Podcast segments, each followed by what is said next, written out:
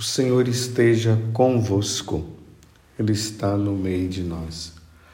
Proclamação do Evangelho de Jesus Cristo, segundo Mateus. Glória a vós, Senhor. Naquele tempo, Jesus chamou os doze discípulos e deu-lhes poder para expulsar os espíritos maus e para curarem todo tipo de doença e enfermidade. Estes são os nomes dos doze apóstolos. Primeiro, Simão, chamado Pedro, e André, seu irmão.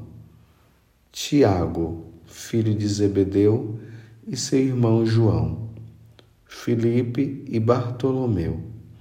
Tomé e Mateus o cobrador de impostos, Tiago, filho de Alfeu, e Tadeu, Simão, o Zelota, e Judas Iscariotes, que foi o traidor de Jesus. Jesus enviou estes doze com, os seguintes, com as seguintes recomendações. Não deveis ir aonde moram os pagãos, nem entrar nas cidades dos samaritanos Ide antes às ovelhas perdidas da casa de Israel. Em vosso caminho anunciai: o reino dos céus está próximo. Palavra da salvação. Glória a vós, Senhor. Meus irmãos e minhas irmãs, hoje a igreja se reveste também de vermelho, porque hoje nós celebramos a memória facultativa de Santa Maria Gorete, a mártire da pureza. Na verdade, nós estamos diante de uma jovem, uma adolescente que preferiu morrer pela pureza, morrer pela castidade, do que entregar o seu corpo àquele jovem também que queria possuí-la, mas ela não permitiu. E é importante notar uma coisa, que depois que o Alexandre fez todas aquelas coisas com ela, e por ele, por ele não ter conseguido é, possuí-la, ele com um punhal enfiou no corpo dela várias vezes e Maria Gorete, quando estava ali prestes a morrer, o sacerdote perguntou: Maria Gorete, você perdoa o Alexandre por todo o mal que ele fez? E ela disse: Eu o perdoo. Não somente o perdoo, mas quero vê-lo também no céu. Quero que ele esteja no céu comigo. Então veja, ela perdoa aquele rapaz que fez todo o mal para com ela e o deseja que ele esteja no céu. Que bonito. Que bonito esse gesto bonito de Maria Gorete. Peçamos a Maria, a Deus, que nós tenhamos um coração semelhante ao de Maria Gorete. Recomendaria até você hoje, procure na internet, leia a vida dela e vamos pedir que Santa Maria Gorete interceda a Deus, pedindo a nós para que nós sejamos puros de coração. Hoje, o Evangelho, estamos no capítulo 10, do versículo 1 até o 7 de São Mateus, aonde Jesus escolhe os doze apóstolos. Jesus tinha 72 discípulos que o seguiam Aí, dentre os 72 discípulos, ele escolheu os doze. Tanto que lá no Evangelho de São João dá para a gente perceber no capítulo 6, quando Jesus está falando sobre a questão do pão da vida, que ele é o pão descido do céu, que quem não comer do, do, da carne e do sangue dele, beber do sangue dele, não terá a vida eterna, ele não poderá ressuscitar no último dia. E ali fala que os discípulos não entenderam e começaram a questionar Jesus e chamar Jesus de louco. E ali os discípulos já não andava mais com eles, com ele. É nesse sentido, são esses 72 discípulos que dos 72 Jesus tirou 12. Por isso que depois diz assim, Jesus olhando para os 12, Jesus disse: "Vocês também não vão embora?" E Pedro respondeu: A quem iríamos nós, Senhor, se só tu tens palavra de vida eterna? E ali Pedro, mais uma vez, em nome dos doze, estava professando a fé e dizendo que jamais iria abandonar Jesus. Eu falei esse detalhe para nós percebermos que aqui está dizendo que Jesus escolheu os doze. E aí vai citando o nome dos doze apóstolos. No final fala também que até Judas, que o traiu, porque Judas acabou traindo Jesus. E aí no final, porque nós estamos no capítulo 10 do Evangelho de São Mateus, o versículo 5, lá diz assim: Não deveis ir aonde moram os pagãos. Olha bem, esse detalhe ele é muito importante para o momento que nós estamos vivendo. Não deveis ir aonde moram os pagãos, nem entrar nas cidades dos samaritanos. Então, tanto os pagãos como os samaritanos eram inimigos dos judeus, os judeus eram inimigos deles. Então, olha bem, não são os pagãos que precisam de ouvir o Evangelho, a palavra a boa nova? Não são os pagãos que precisam da salvação? Não são os pagãos que precisam ser batizados? E Jesus está dizendo: não deveis ir aonde moram os pagãos, nem entrar nas cidades dos samaritanos. Ide antes. Olha, ide antes. Então aqui nós podemos dizer que Jesus está enviando os apóstolos pela primeira vez. É uma pré-evangelização. Primeiro, Jesus envia os apóstolos as ovelhas perdidas da casa de Israel, depois da sua morte e ressurreição, os apóstolos serem enviados sim aos pagãos. Aí é que Jesus fala: ide por todo o mundo e pregai o evangelho a todas as criaturas. Foi isso que aconteceu. Mas primeiro mas primeiro, os judeus precisavam entender e receber a boa nova. O Messias que o povo escolhido, o povo judeu, o povo judeu esperava, estava ali, no meio deles. Era preciso que primeiro eles soubessem disso.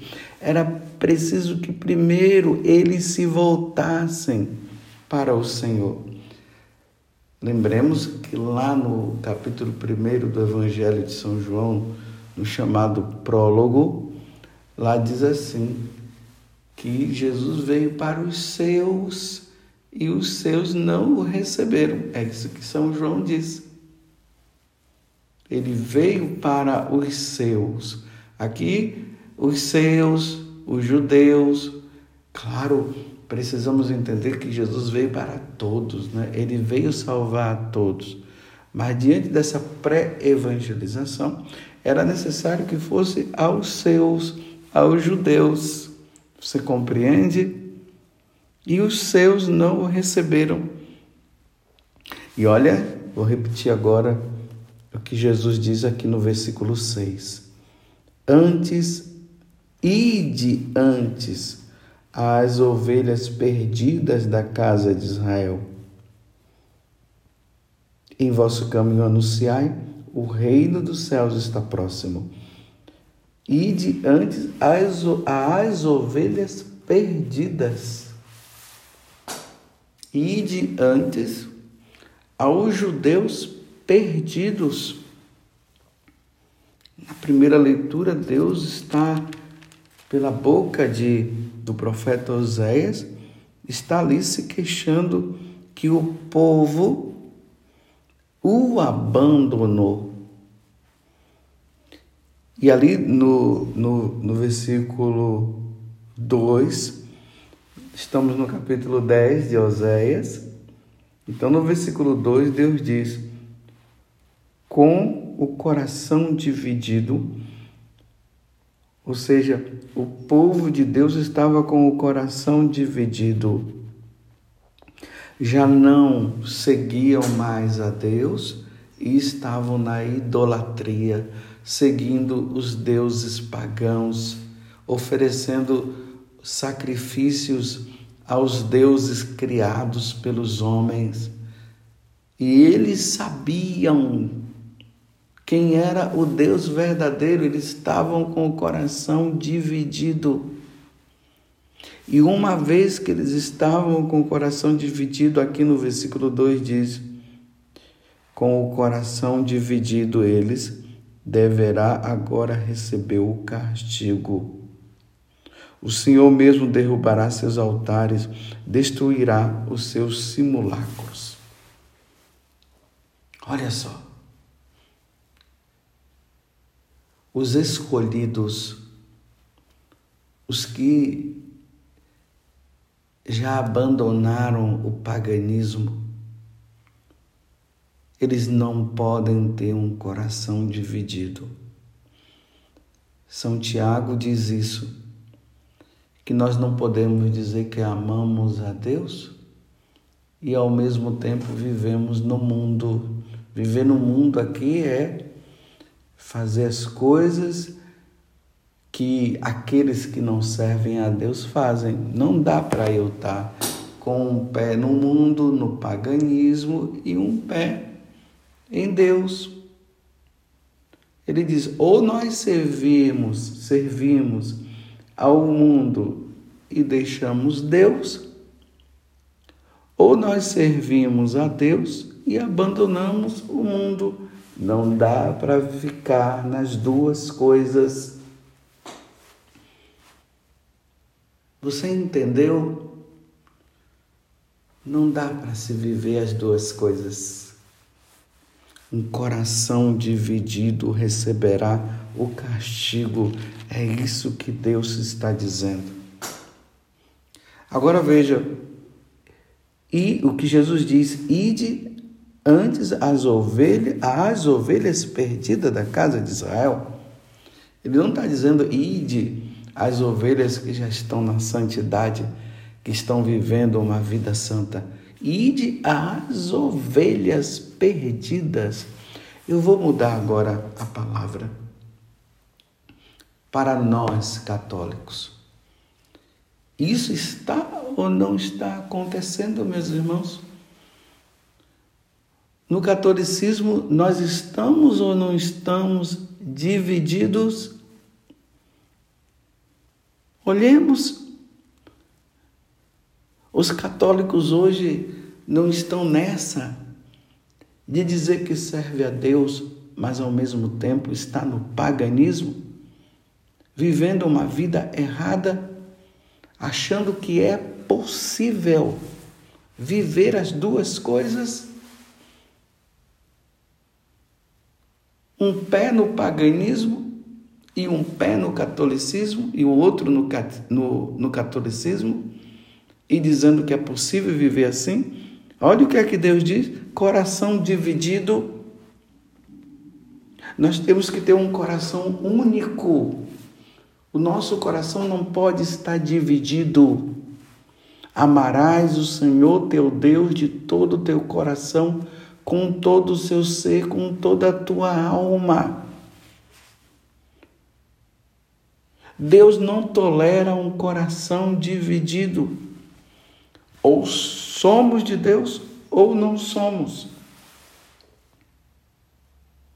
Ou quente, ou seja, o coração fervoroso em Deus, ou frio. Já está decidido.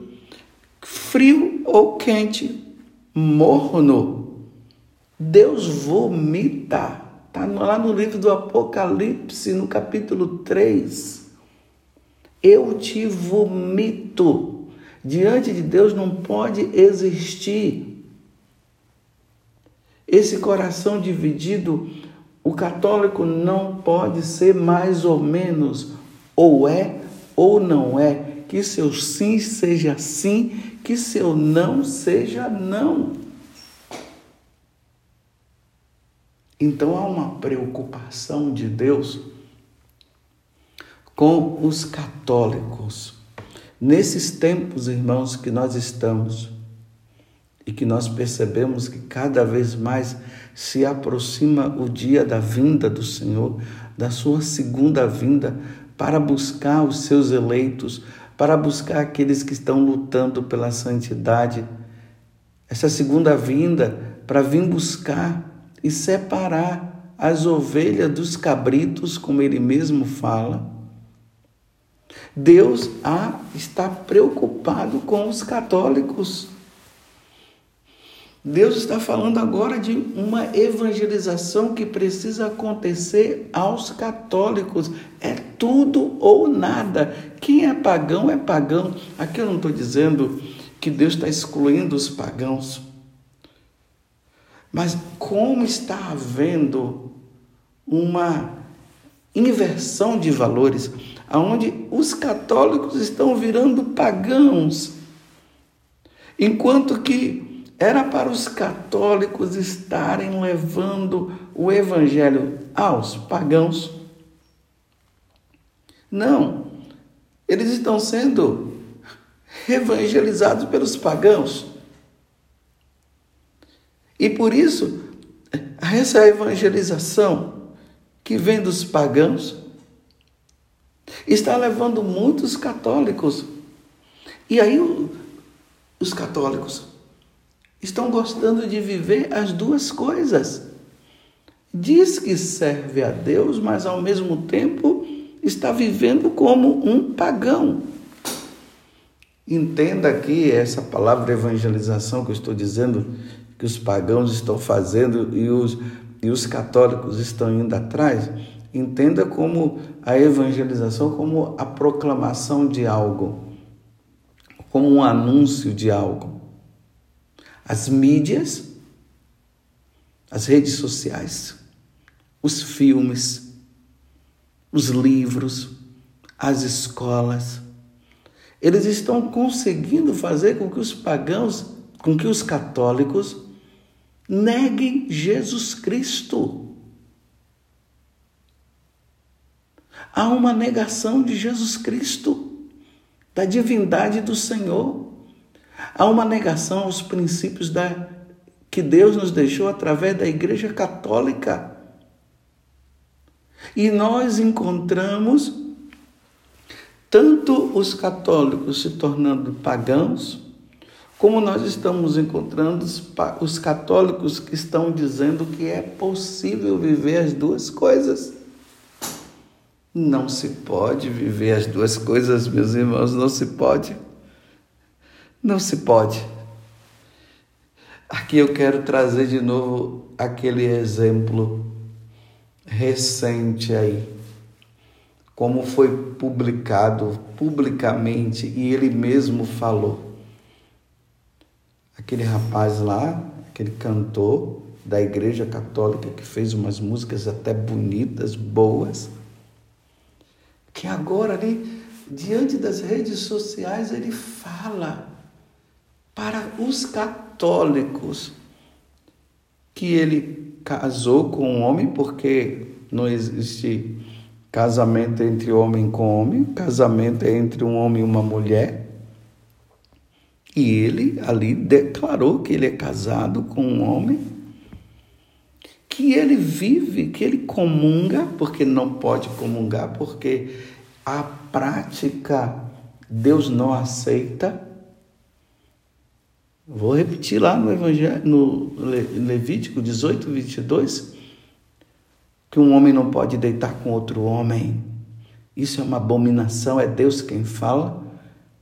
E ele está agora dizendo que é possível. E ainda com apoio de sacerdotes que poderiam estar ali indo atrás dessa pessoa e falando com ele, meu filho, esse caminho está errado, Deus não, Deus não aceita. Não, sacerdotes da Igreja Católica dando like e dizendo sim, é isso mesmo, é bonito, você pode viver isso. Vocês estão entendendo? Ide antes as ovelhas perdidas de, da casa de Israel. Tanto esse rapaz está perdido, porque ele se declara católico, está vivendo uma situação que Deus não permite e ainda recebe a Eucaristia e ainda sacerdotes, religiosos, pessoas aí católicas do dia a dia que estão dizendo é possível, que bom, que lindo. Não, precisa, Jesus precisa chegar no coração desse rapaz, desses sacerdotes, desses religiosos, desses católicos que estão apoiando e dizendo que é possível viver desta forma. Ou Deus mudou? Será, meus irmãos, que Deus mudou? Será que Deus, durante todos esses séculos, e ainda depois que ele enviou Jesus Cristo, Jesus veio para morrer por causa dos nossos pecados, Jesus morreu justamente para que nós não fizéssemos isso. E agora em 2022, Deus está dizendo: não, isso aqui foi uma brincadeira que eu fiz. É possível viver dessa forma. Pode ficar em paz. Eu amo todos vocês e Ele ama mesmo. E podem continuar. É isso, meus irmãos. Então, o que Deus revelou através dessa sagrada escritura é uma mentira. É isso mesmo é possível viver as duas coisas?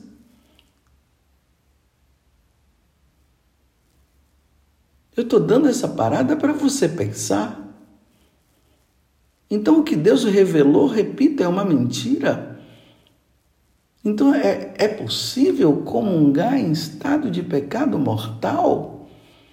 Ou não existe mais o pecado mortal? Então, aquilo que Paulo disse, que aquele que comer do cor, da carne do Senhor e beber do seu sangue indignamente, bebe e come a sua própria condenação. Então, foi mentira o que Paulo falou? É, é, é possível para um católico viver esse amor livre? Esse amor sem compromisso, o amor. Mas o amor que eu estou falando aqui é entre um homem e uma mulher. Deus criou o homem, criou a mulher e disse: a partir de hoje vocês são uma só carne. Um homem deixará o pai, deixará a sua mãe, deixará a sua família, a mulher deixará a sua família se casará, aí entra o crescei e multiplicai, aí é o casamento e formará a família. Deus não disse um homem com homem. Deus não disse uma mulher com uma mulher. Deus disse um homem e uma mulher. E agora os homens estão modificando Mas não são pagãos, não são pessoas que não conhecem a palavra de Deus, são pessoas que estão dentro da igreja, que conhecem a palavra de Deus, que evangeliza, que prega o evangelho e que está nesta situação. Então, como é que fica? Se Deus está dizendo que nós não podemos ter um coração dividido. Eu estou dando esse exemplo, mas a gente pode ampliar. Um católico não pode ser corrupto. Um católico não pode subornar. Um católico não pode entrar na onda dos pagãos que estão dizendo que é possível abortar.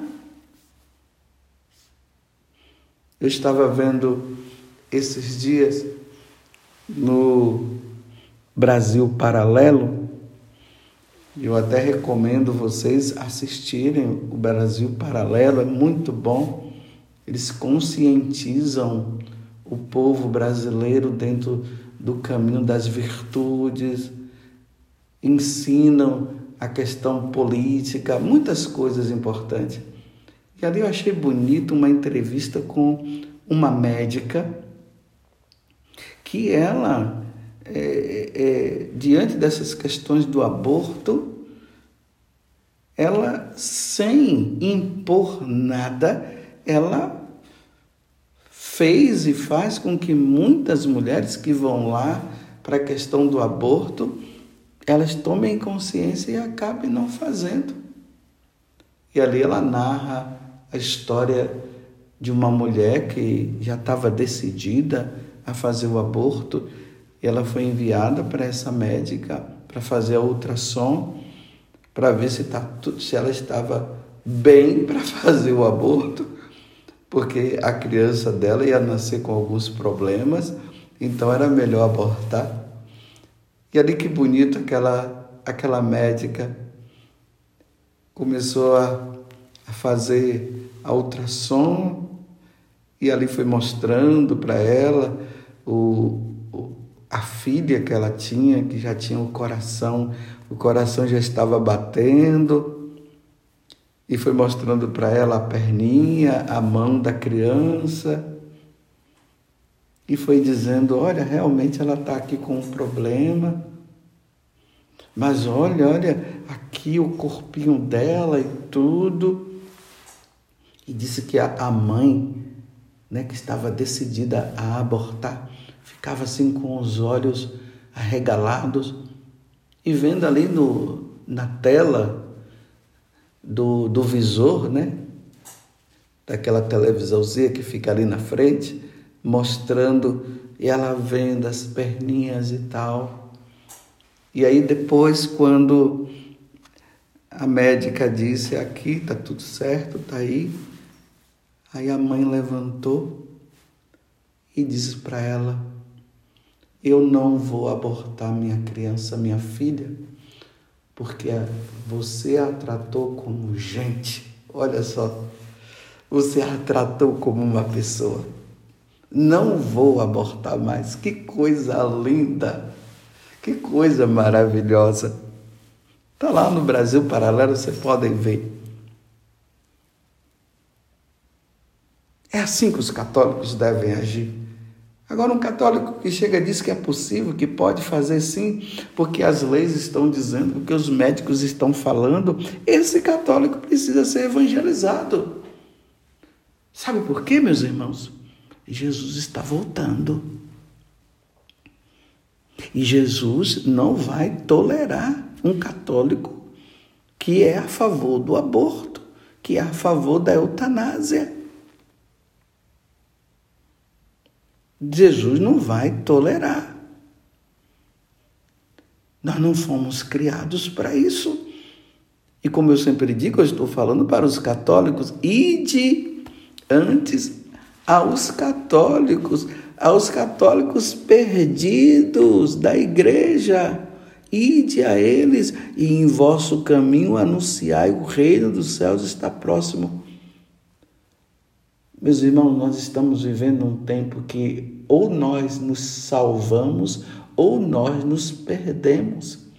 Ou nós nos salvaremos ou nós nos perderemos. É tudo ou nada, meus irmãos.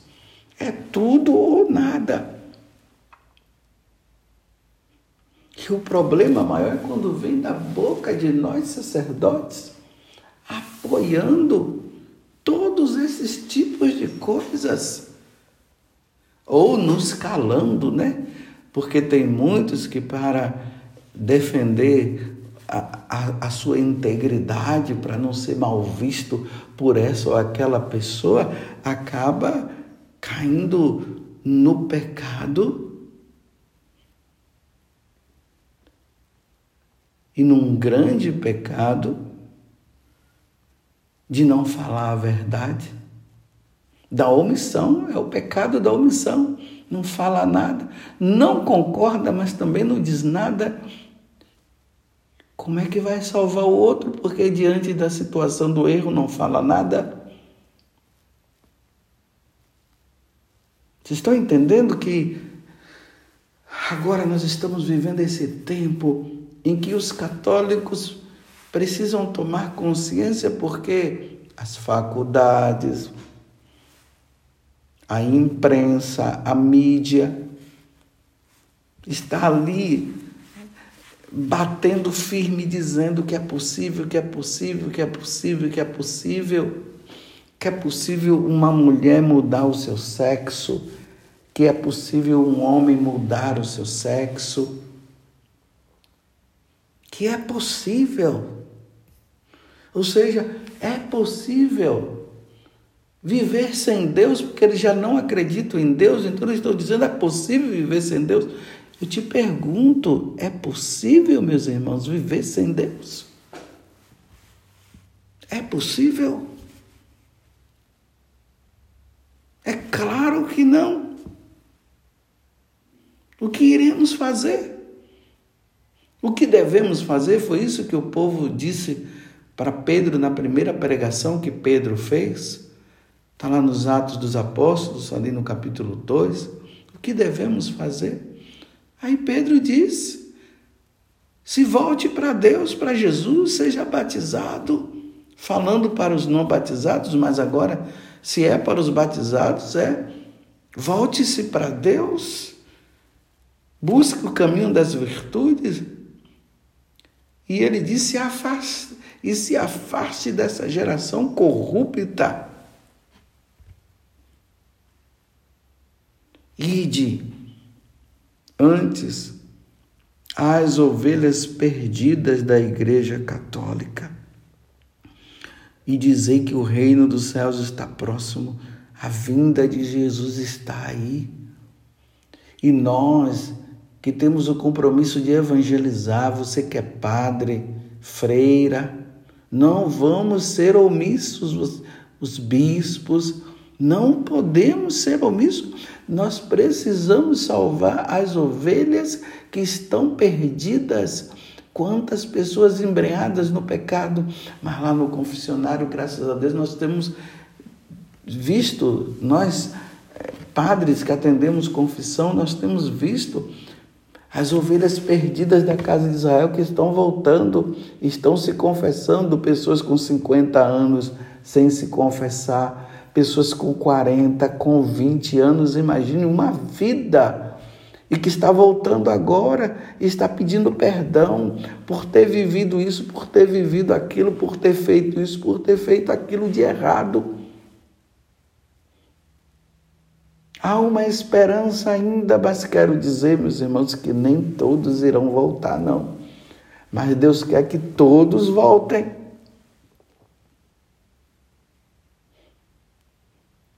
Vamos pedir a Deus que hoje, diante de Santa Maria Gorete, que entrou no céu, defendendo a pureza, e peçamos a ela que ela interceda para que nós tenhamos pureza no coração, na nossa mente, que nós não tenhamos um coração dividido. Santa Maria Gorete poderia ter cedido.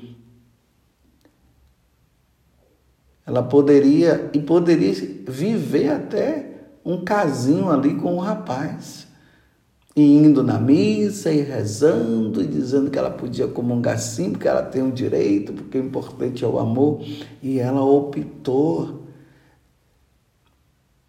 em dar a vida e não permitir que o Alexandre pecasse, como ela dizia. Não faça isso, senão você vai pecar, senão você vai para o inferno. Era isso que ela dizia.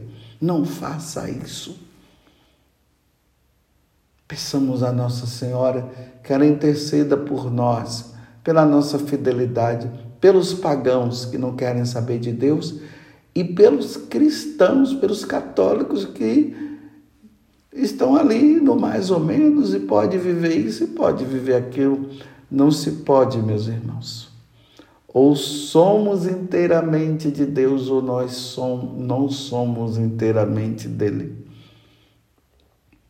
Louvado seja nosso Senhor Jesus Cristo, para sempre seja louvado, e a nossa mãe Maria Santíssima.